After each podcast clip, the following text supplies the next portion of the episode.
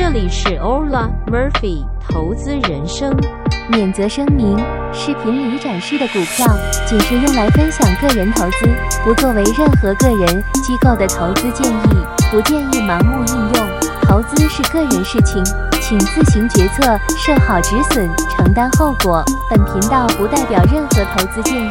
接下来介绍特斯拉相关新闻。二零二二年四月二十九日，监管文件显示，马斯克报告出售三百一十五万股特斯拉股票。马斯克表示，本次减持之后，没有进一步减持特斯拉股份的计划。